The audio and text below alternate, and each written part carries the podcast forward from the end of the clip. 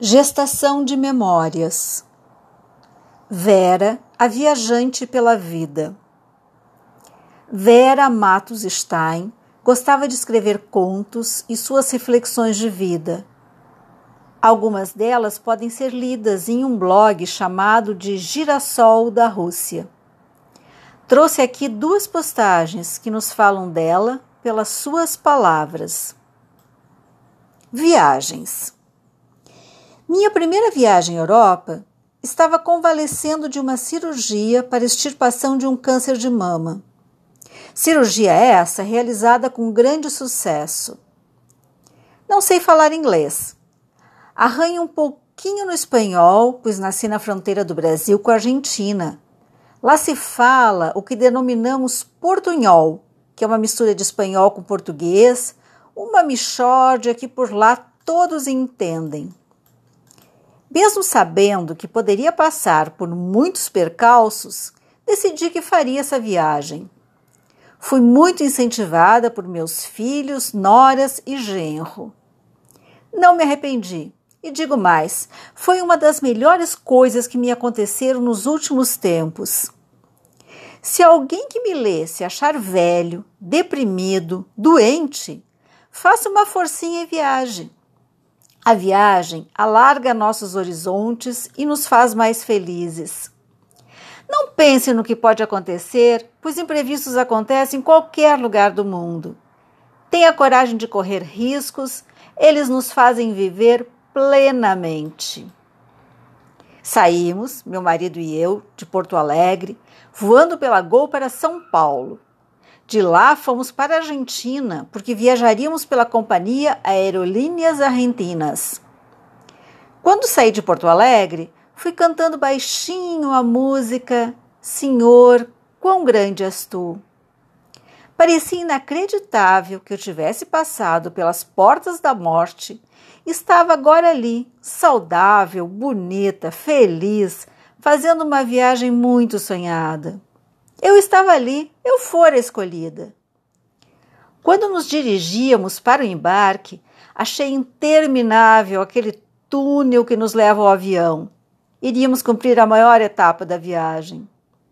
Acomodamos-nos e ao nosso lado sentou-se um simpático moço que vinha de São Paulo e iria para a Espanha fazer o caminho de Santiago.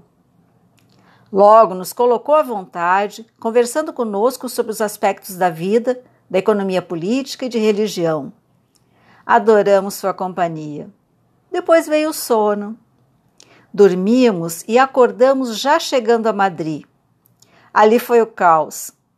A gente não sabia onde mostrar os passaportes. As pessoas iam e vinham como num carrossel estonteante. Precisávamos embarcar dentro de uma hora, pois em Paris nos esperava alguém com nosso nome numa plaqueta. Foi só na última chamada que conseguimos achar o portão de onde sairia o avião para Paris. Ficamos nos últimos assentos, bem atrás, sacudia o tempo todo. Pedimos uma água mineral e fomos surpreendidos pela cobrança. Os os serviços de bordo são todos pagos na Europa. Ufa! Mas pelo menos estávamos a caminho do destino. Chegáramos a tempo de encontrar o senhor que nos esperava e conduziria até o hotel. Desembarcamos e pronto. Lá estava o dito senhor, com os nossos nomes bem à mostra. Quis nos, quis nos explicar no meu espanhol arrevezado, mas por sorte ele era português e já tinha morado uns meses na Bahia. Batemos um papo legal até o hotel. À noite, fomos conhecer Paris iluminada.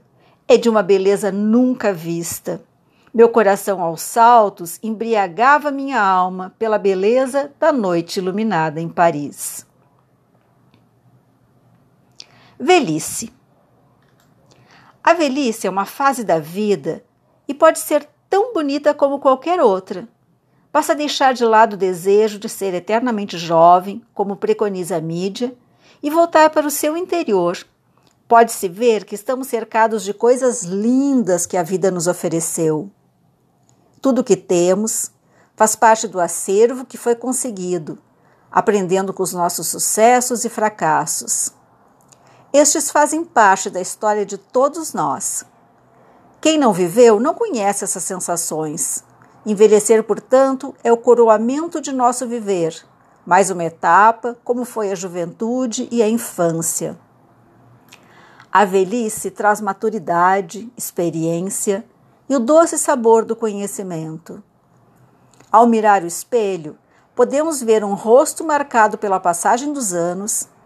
Cada ruga conta uma história, a história da vida de todos nós, das emoções que tivemos, os sucessos e percalços estão bem ali, nas marcas indeléveis trazidas pela passagem inexorável do tempo. Isso não deve ser motivo de frustração. Uma rosa, mesmo murcha, enfeita o lixo que a carrega. A rosa teve sua finalidade e a sua falta será sentida pelo seu entorno.